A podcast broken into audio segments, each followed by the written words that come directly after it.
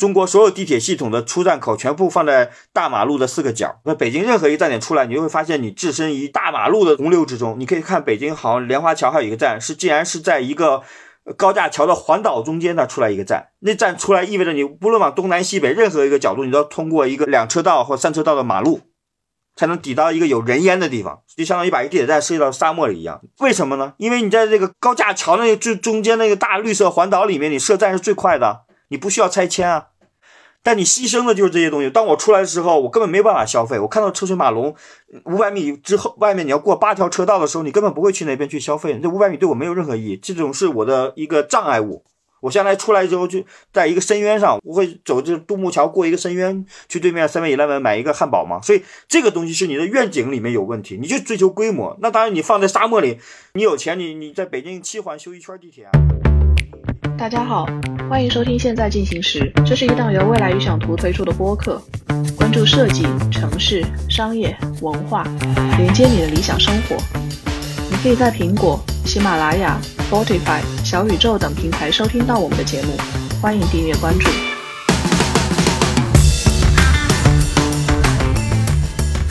呃，大家好，我是未来预想图的主编赵慧，欢迎大家来收听未来预想图的第一期播客。我们这期就邀请到了一位嘉宾，是刘代宗老师。刘代宗老师是世界资源研究所中国可持续城市项目主任，也是世界银行的 TOD 专家顾问。那 TOD 指的就是站城一体化，我们在今天可能也会聊到这样一个话题。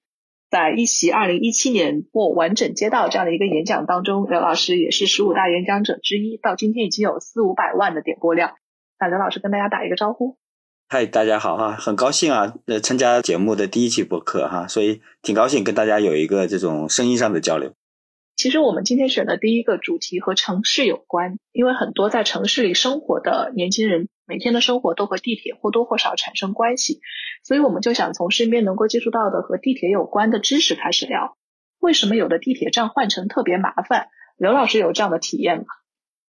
这种体验还是很深入骨髓的一种痛苦。尤其在北京啊，因为地铁它有轨道，它很长，所以它拐弯起来很费劲。如果你要做一个拐弯的地铁系统的话，它会有一些半径要求啊，呃，拆迁用地的要求。一般地铁从效来说，它都尽量保持直线，所以这就意味着我们的出行不可能是直线，经常要走一些其他的弯路。这也意味着我们必须会经历地铁的换乘。地铁换乘对呃地铁乘客来说，大家体验一个必不可少的环节。不同的城市对地铁的换乘的认识跟定义其实是不一样的，很有趣儿。很多城市调度运营不好的时候，他希望换乘距离越长越好，这样人呢可以分散在地铁系统的通道里面啊，不会挤压在这车门或者是车厢附近。不同的设计理念跟思路呢，会导致不同的乘客换乘体验。我个人到北京就之前也出差过，一个非常非常强烈的体验是，为什么北京的很多地铁换乘要走那么远？不仅仅是北京，上海也有这样的问题。人民广场那个超长的换乘通道，呃，人民广场好一点，上海火车站也是非常非常厉害。那北京是有几个站点，我记得是中间要七拐八绕，然后还不能够反向，对吧？中间设置了一定的路障。没错。为什么换乘设计师会有这样的一些考量呢？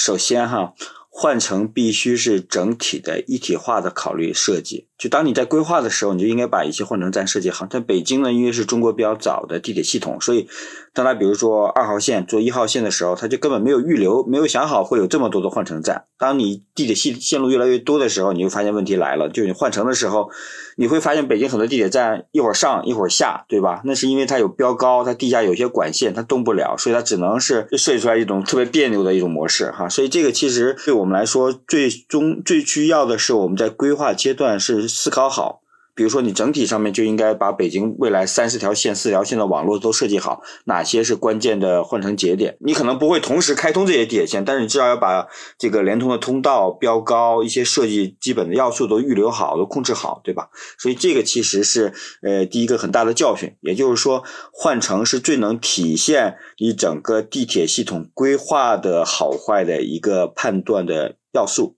可以看比较好的呃轨道系统，比如像新加坡的、像香港的这种非常好的一体化规划的整个这个轨道呃地铁网络的，它的换乘都可以保证同台换乘。同台换乘，你要求两条地铁线应该有两个平行站，一号线的 A 方向跟二号线的 A 方向可以在第一个站平行换乘，然后你你的一号线的 A 方向跟二号线 B 方向在第二个站，然后反之亦然，所以平行站才能保证大家各个方向都可以同台换乘。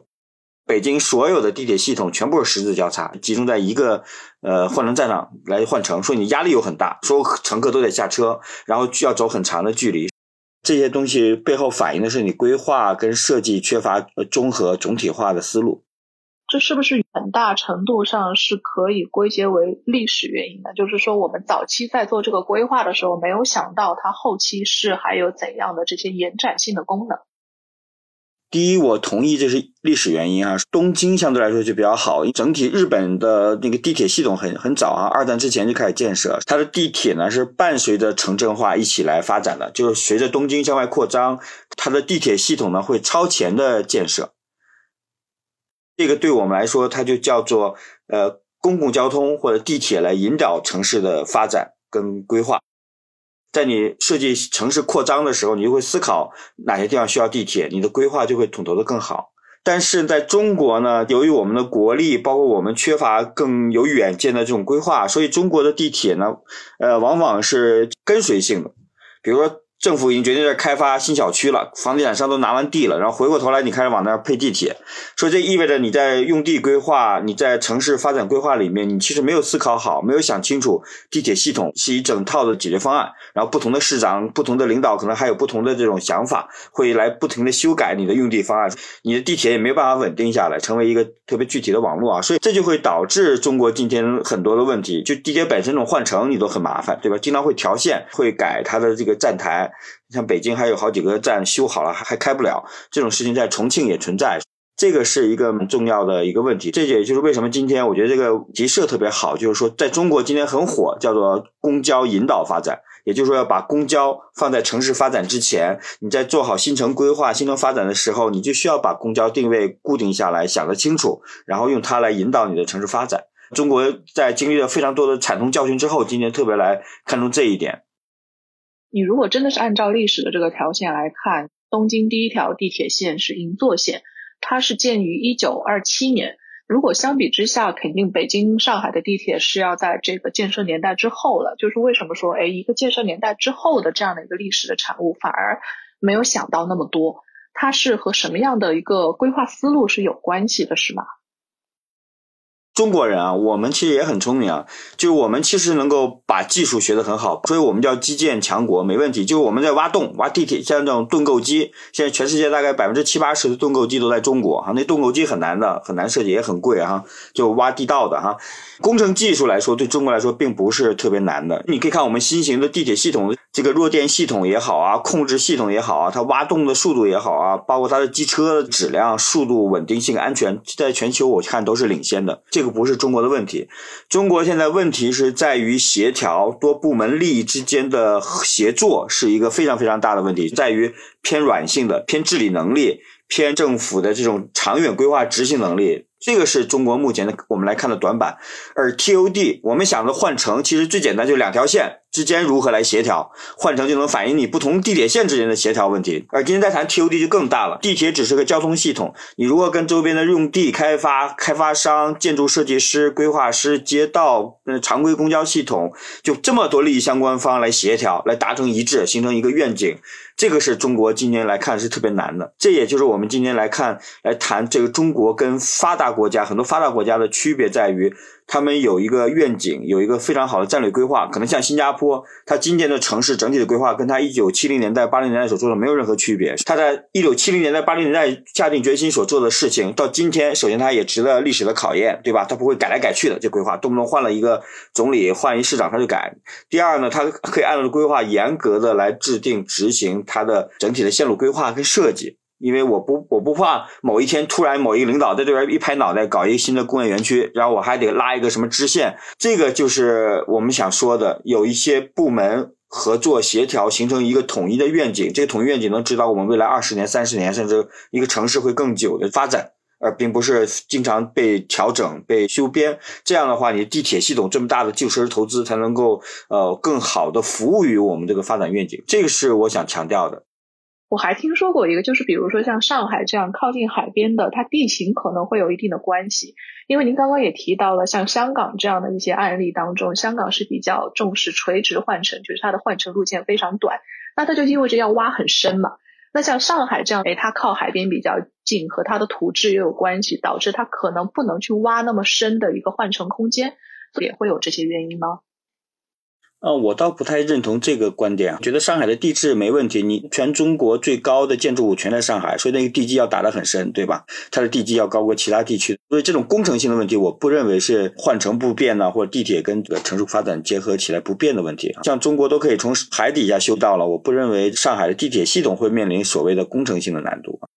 嗯，那在您的经验里看，比如说像香港也好，新加坡也好，这样好的换乘体验，它会体现在哪些方面呢？第一，在香港有非常好的同台换乘，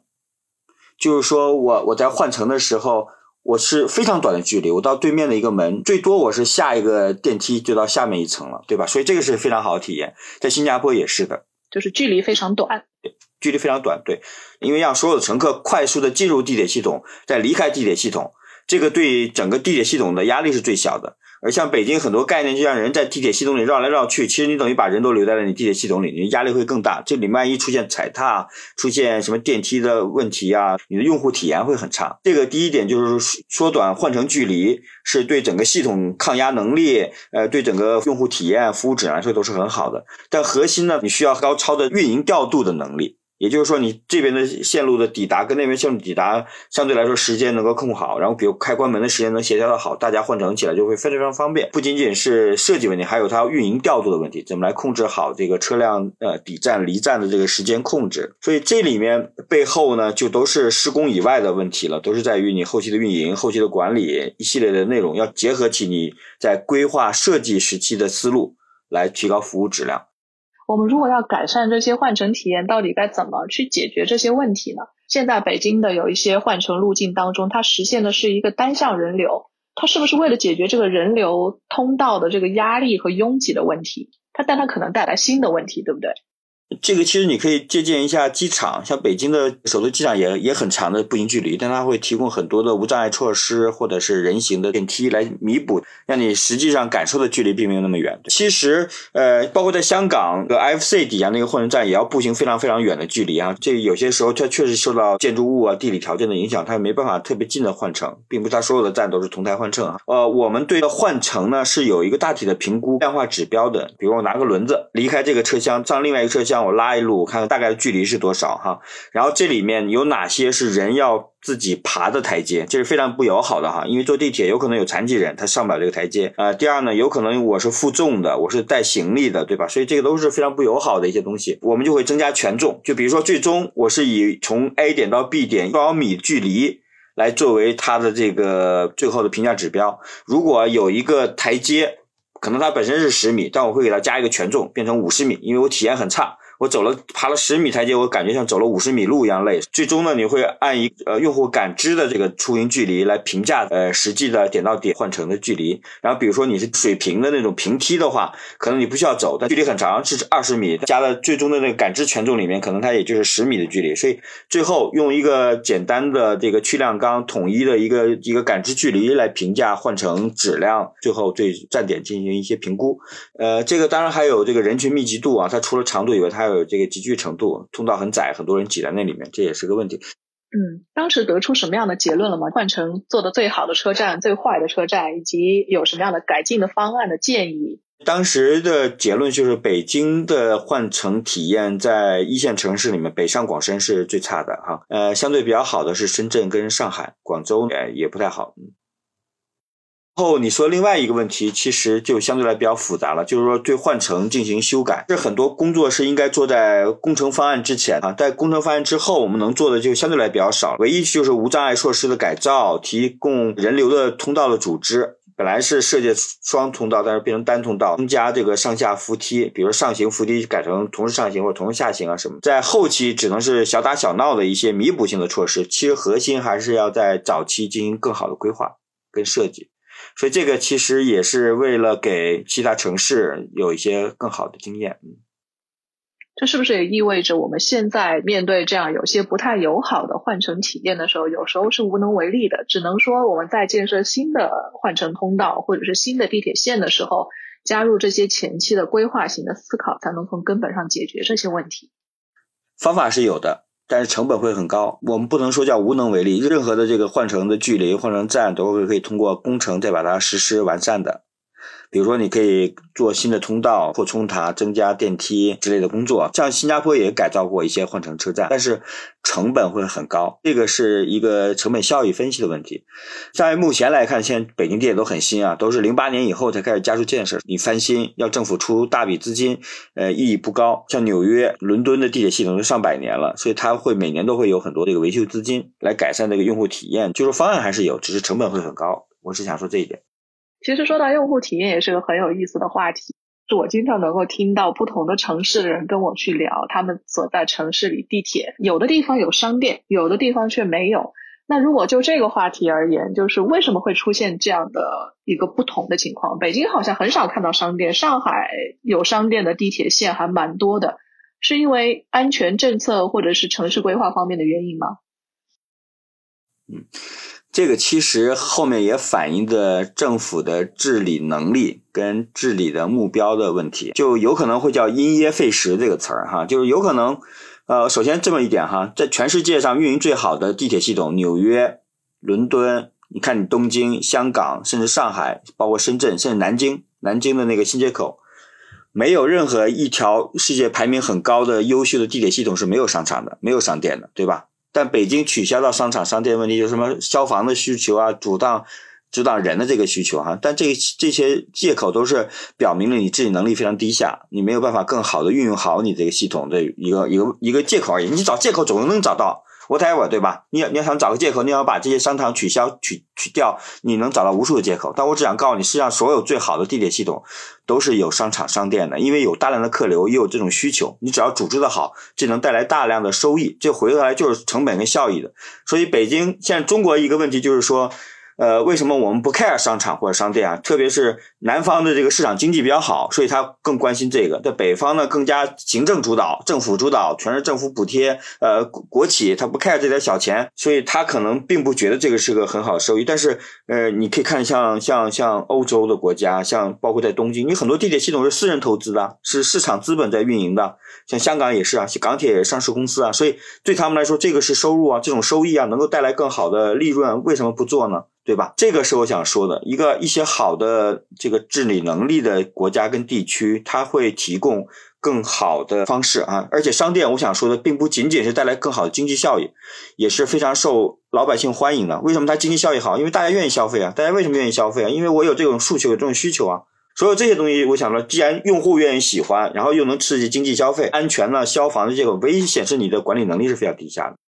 嗯，这个我也蛮有体会的。一个很有效的例子，在东京做的东京站的百年改造。东京站地下就已经完全改造成了一个大型的商圈，它也是有专门的运营机构。所以这个我觉得真的是可以形成相互的一个比较，就是当一个地下站点形成了周边的商圈配套措施之后，它的整个人流量和它这个车站改造完成之前相比，这地下的这个商业活跃度和繁荣度。是大大提升，它也能够带动地上的这些商店街或者是相关的商圈的发展。您觉得这些商店进到地铁之后啊，您的体验上来看，中国除了这些行政管理上的问题以后，就中国可能是还有什么其他的原因阻碍这些？因为我也听说，可能是因为各种主导方不一样，就包括它的管理运营方不一样，这其实就是个很大的运营性的问题了。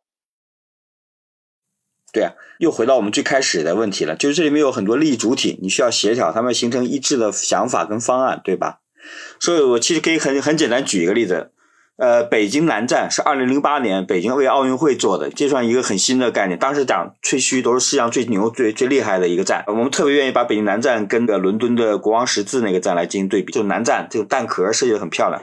但是今天所有北京的老百姓都骂北京南站，它在二环那么好的一个地方，自我形成了一个堡垒。人没有办法去抵达，除了坐公交、坐地铁进去以外，我甚至连骑自行车都很难抵达南站。你会发现，北京南站你下去以后，它是预留了很多商业设施，你会发现一圈可能有有四五个麦当劳、三四个 KFC，然后这边再来一堆的什么什么什么煎饼果子、油条之类的，对吧？所有它的业态都是为了这些过路的这些乘客所准备的。乘客过路的钱、买卖钱，他能攒点是点，就是这种模式。所以为啥出现好几家这个麦当劳、好几家 KFC 在那拼呢？对吧？因为业态只能有这种业态能挣钱，别的业态挣不了钱，因为除了乘客，别人来不了这个地区。嗯嗯。但是我想法万福告诉大家，我们为什么愿意对比伦敦的国王十字哈？国王十字也很老，但人家国王十字的一个地铁站，当然是高铁跟地铁相结合的一个站，跟北京南站其实很类似，有地铁有高铁哈。为什么对比这个站？那个站可能建筑物没有你北京南站这么炫这么嗨哈。但是国王十字有一个最牛的地方，就是说它每年的零售额在英国伦敦，它比英国的 High Street 高街一年的零售额还要高，这点你想象不到吧？就相当于北京的南站的一年的零售额，竟然比王府井这个步行街要高，这个大家不可理解吧？要放到中国就不可理解。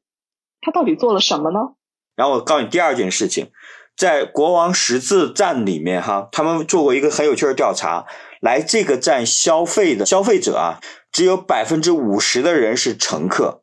而另外百分之五十的人是把国王十字当做一个城市的目的地，所以这个就提出了一个新的换乘的概念啊。北京南站我们把它当时定义为就换乘，叫枢纽也好，叫换乘也好。比如说我们把大清机场定义为枢纽，这跟新加坡把新加坡那新机场定义为城市目的地是不一样的概念。你能理解这一点吗？说的叫枢纽，叫换乘的意思，就是交通功能为主导。你是以大家从一个交通上跑到另外一个交通上为它最核心的功能，所以你让人快速通过，是通过型的东西。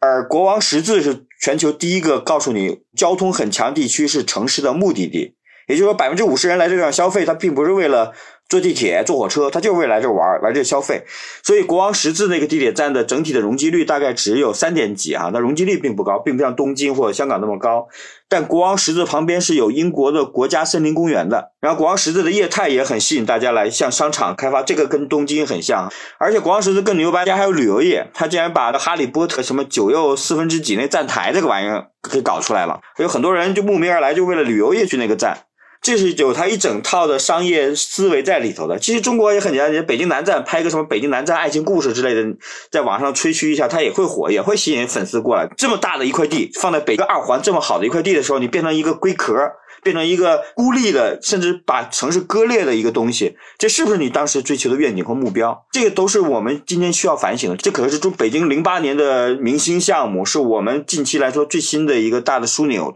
你会不会思考？你丧失了把北京南站打造成北京另外一个很好的王府井步行街的机会。你今天看人家国王十字，那你知道那一年有多少税收，多少的经济效益会存在？这个其实我们反思的，但它背后的一些很大的逻辑就是在于，利益相关者没有办法形成统一的愿景。比如说铁路，你做的再好，你这个商业再好，也是我这个铁道外围的，我也没办法分成，所以我索性就考虑我安全，我更不考虑商业业态了，因为铁路是国家投资的，商业业态是。当地地方市政府来投资的，大家谈不拢，怎么来分成？你你就没有办法形成一个利益共同体来推动这个开发。这个背后呢，大家都知道，好就是做不了，是每个人都有自己的利益，但每个人不能把自己利益形成为一个合力，形成一个共同的愿景。这个是中国很大的一个问题，并不是中国人很蠢不知道这个事情，并不是因为我没有技术、没有工程能力，而是因为我没有办法把这些多的利益部门、多的利益主体的利益协调综合起来。这个是我认为最大的挑战。像刚刚国王十字这样的一些案例和经验，它是最近新兴起的一个改造的方式呢，还是说它是一直以来就是一个长期的经验了呢？啊，从我的理解，国王十字是长期以来，它你像它控制容积率，它那地方搞一个国家森林公园，让你永远开发不了。其实真的是当一个城市墓地来运营，所以按理来说，我并不认为它是一个突发奇想的，而是一直长期的按照这个方向来走。而最新的案例，你看那个新加坡的那个机场也是的，樟宜机场，嗯，樟宜机场新的那个 terminal 有一个特别炫的那个大瀑布啊什么的。新加坡有很多过路的这种。他就不希望你过路的过来就下来吃碗面条，然后你就另外乘飞机飞罗马去了，对吧？到罗马去消费了。所以我是希望把这个打造成一个，就鼓励你留下来消费，甚至城里的人也把机场当做一个消费地点的这个地方。我土地少啊，我希望这个土地不仅仅是一个交通的过境的换乘的东功能啊，枢纽功能，我希望它有城市目的地的功能，它是一个城市景观啊，是城市标志啊，是一个目的地，大家都来这玩儿，你不坐飞机，你也可以来机场来消费啊。这种概念，呃，在张仪的新机场来实现，但你看北京那个大兴机场就不是，你哪怕你请扎哈来设计非常炫的这个建筑物，但是你发现它离人民很远。我只坐飞机才能去，你有没有想过，我大新一代居民为什么没事我不可以去机场吃个饭呢？见个朋友呢？去买个包呢？你有没有想过这些东西呢？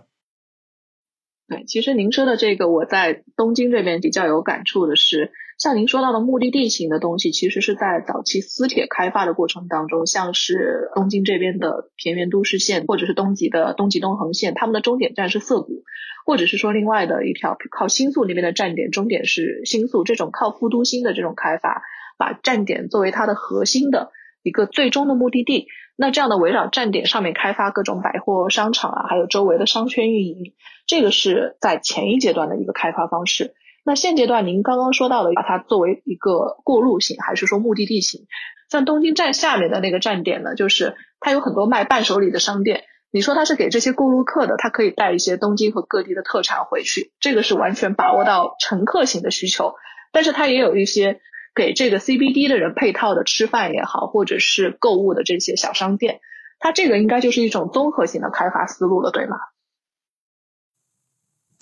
呃，第一件事情啊，我想说，这个目的地型是 cover 住了你的换乘型的，就像我刚才说，国王十字它还有百分之五十乘客是本地乘客啊，百分之五十不是乘客，所以并不意味着我在谈目的地它就没有过路的。你像张一机场 Terminal Two，它怎么地它也会有过境的枢纽的这个功能哈。中国现在只谈到。公交的交通枢纽换乘，这些都非常强的这种交通概念的东西，而缺乏的是把它当目的地、当场所来运营概念。呃，目的地是在这个呃换乘枢纽或者是交通功能之上再增加的新的功能，所以它并不是个平行关系，而是个包含关系。这是第一件事情哈。第二件事情，我觉得东京特别有趣儿哈，就是东京因为是私铁有经济效益，所以这跟中国的靠补贴、靠政府投入产生了不同的这个方向哈。呃，但是日本呢，有一点特别有趣儿的，就是说它是有非常精准的叫商业业态的设计跟分析的。呃，我需不需要？呃，像比如像东极，在我这个线路端点的那个地方，你是不是打造一个大商场，大家也会去那边消费，会成为目的地？其实也不见得啊。所以它其实是应该有一整套的商业。经营的思路在里头的，它也并不是一蹴而就的。你当时设计好就这种业态，就一定大家就买单，就变成这种目的地。所以这个其实也是蛮有趣的东京的概念。然后你可以看到东京有不同的站，它是有不同的 DNA 的，它并不是同质化。私营企业它比较活跃，它希望把它每一个站呢，能结合周边的需求用途，能够发挥好更好的价值，所以它是有一整套的商业开发逻辑在里头的。所以这个其实也蛮有趣儿的一点。中国现在到这个阶段还是很早啊，能首先让我们商店进入地铁站，我们先把这个事儿解决了，然后我们再来谈什么样的业态、什么样的开发模式能够最优的把这个商业价值发挥出来哈。私铁的这个概念呢，它是把利益和利润给引入进来之后，它会主导企业会如何思考，我们怎么样能够把这条线变得更好。像您刚刚提到田园都市线，就是个很明显的例子，就是它一条线要开出来之后，这个设备投资啊，这个固定资产投资有那么多那么多钱，怎么办？它其实就去开发房地产嘛。田园都市那边的房地产开发起来之后，把东京的中产阶级、年轻的中产阶级吸引过去安家之后，那再考虑整个的动线。那你可以平时往东京走，假日的时候、双休的时候怎么办呢？你不能说待在家里，他还想让双休也利用这条线路，所以说反反过头来再开发了这种终点型的百货店，然后这种反向的人流把它利用起来，然后慢慢慢慢中间各个站点的区域化设计啊，还有您刚刚说的那个秋叶原站的这种二次元，还有时代的那个女生的二次元，对吧？还有各种各样的以各个站点为核心的。策略才渐渐勃发起来，这个是私铁在发展当中非常非常活跃的一点，感触也非常深。而且您刚刚提到有一个非常有意思的现象，就是说综合性的这种开发方式，就不仅仅说是目的地，也包括换乘站，这都是融合在一起的。东京融合非常好的一个站是 Gaitree，就是晴空塔。晴空塔这个站呢，它本身对于游客来说是一个目的地，到那边去登高看嘛，看整个城市街景。晴空塔下方，它是一个商业设施联合的地下的一个地铁换乘机构，有私铁，也有地铁，还有都营，各种各样的线路都融合到一起。然后里面非常让我意外的就是，它旁边有各种超市和便民的设施，就是说周边的居民很愿意到这个晴空塔附近的商业设施来去购物，在周末或者是平时回家的这个路上，就是它完全把它做成了一个既能够满足游客又能满足本地居民的一个商业模式，这个真的是非常非常厉害的运营方式。哎，这蛮有趣的，嗯。其实核心的呃机构配合也都是面上的话，其实核心是应该形成利益整体。就比如说你把这开发好了，其实顾客的利益是被感受到的，大家一定是愿意来这里消费。然后第二点呢，这种经济效益分配能够反馈为地铁的运营商，能够反馈为商铺的所有者，甚至可以反周边土地的开发商，然后最终反馈到政府的这个投资或者是经济效益。其实今天想谈 TOD 一点，就是说中国不知道为什么地铁这么贵，但大家谈这个。呃，利益的时候却避而不谈，不好好算算清楚，最后核心过来就是卖地。呃，我最近在某一个西部城市评审他们的 TOD 项目，在两条地铁线交汇的一个土地上面，他竟然把小汽车的分担率做到了百分之三十，然后告诉我这叫公共交通引导发展。大家容易被短期利益所迷惑，然后缺乏长期的战略思维，然后同时没有办法把这种经济效益。最大化，然后 benefit 所有人，这个其实是蛮可惜的一个事儿。但是我也挺高兴，近年来这个中国整体上面在 TOD 的探讨是越来越多。但核心我们需要突破一些机制上的问题。这个机制上问题呢，呃，还是受限于一些法律啊、一些条管规规范上的东西。这个其实是挺难突破的，需要有一些人去做这个事情。回过头来，我们再谈商业运营，再谈这个经济效益，要不然确实是很难推动 TOD 的开发。因因为前端牵涉到太多人了，是吗？比如说有政府关系，有开发商，还有具体的运营商。对我，我就可以简单说一下，北京北站那个项目大概有三十几个甲方。怎么会有那么多？你很简单，我跟你说哈。有市政府要投钱，然后有区政府要投钱，然后上面它有商场，商场有投资者，对吧？然后有市交委，因为它涉及到周边土地的这个道路的连通，就你不挖个地铁，上面还有道路要跟它连上，对吧？然后涉及到地铁运营部门，然后涉及到国资委啊，呃，进行国资审计啊，然后发改委定价呀。比如底下还涉及到民房，民房涉及到那个挖地道啊，然后下面还有综合管廊，对吧？然后有配电，然后有通讯，所以每一个都是有它的甲方主体的。这么多主体在每一次的开发过程当中，大家都是要涉及到一次重新去讨论这个利益分配的问题，所以说才造成开发的时候速度都非常非常慢嘛。但是不是在地铁领域，在其他领域，就是同样也涉及到多主体的开发速度就非常非常快。这个倒是有一些矛盾了。这个其实是在于整体的轨道的机制在里面，所以其实一个很简单、完全是市场化运营的东西，我觉得它也能玩得很好，在中国也可以玩得很好啊。比如说什么共享单车啊，这个网约车啊，这完全市场的东西，不需要政府来干预的，市场它就玩起来了，对吧？另外一种呢，要不就完全是政府来搞定的事情，比如说高铁就很明显是政府来搞定的，对吧？所以它可以很快推。中国修高速公路。修什么机场、修什么码头都很快，因为这完全是封闭的，政府能够一手操办的事情，也很好啊。但 TOD 这个事情在于政府投了很多钱在地铁，压力很大，所以它需要引入市场的要素来，这是 TOD 最核心的。又回到我最开头讲，最难的就是在于你有两种不同的机制，有一种不同的愿景、目标不一致的东西，但你要把它融合起来，这是 TOD 最核心的。地铁系统，中国全是政府投资的，呃，商业开发，他希望把开发商的钱套进来，要把市民的钱套进来，把把这个投资者的钱套进来，对吧？所以这是市场机制。所以在计划经济跟市场经济碰撞的地方是最容易出现问题的。所以像香港、像东京。你你可能想象不到，这这些就应该这样做啊，因为香港、东京全部是市场化运营的，你连这个地铁呃修都是市场化公司在修，自己来算票价，自己来算客流，自己来算土地开发，所以这个其实如果是这种机制，在中国也没有问题啊。中国所有问题现在就在于这种两种机制在碰撞，在交叉，你这里面是不是应该政府强一点，还是市场强一点？这里面问题就非常非常多了。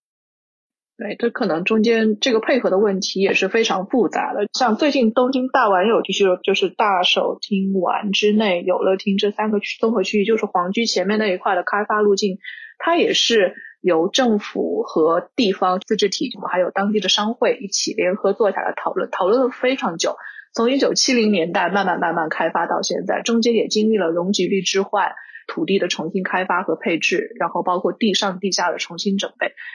其实都是非常非常难的工作，但是你一定是要有人推，就是有政府愿意推，然后呢有民间机构愿意推，企业愿意在当中去看到它的商业价值，然后政府给出一定的让利，所有的这些因素综合到一起，这个项目才能慢慢慢慢的起来。这个我倒是能理解，在各个地方，它虽然有难度，但其实还是可以做得起来的。对，我同意你的观点。嗯，好。本期现在进行时就到这里，谢谢你的收听。你可以在苹果、喜马拉雅、Spotify、小宇宙等平台持续订阅我们的节目。我们下期见。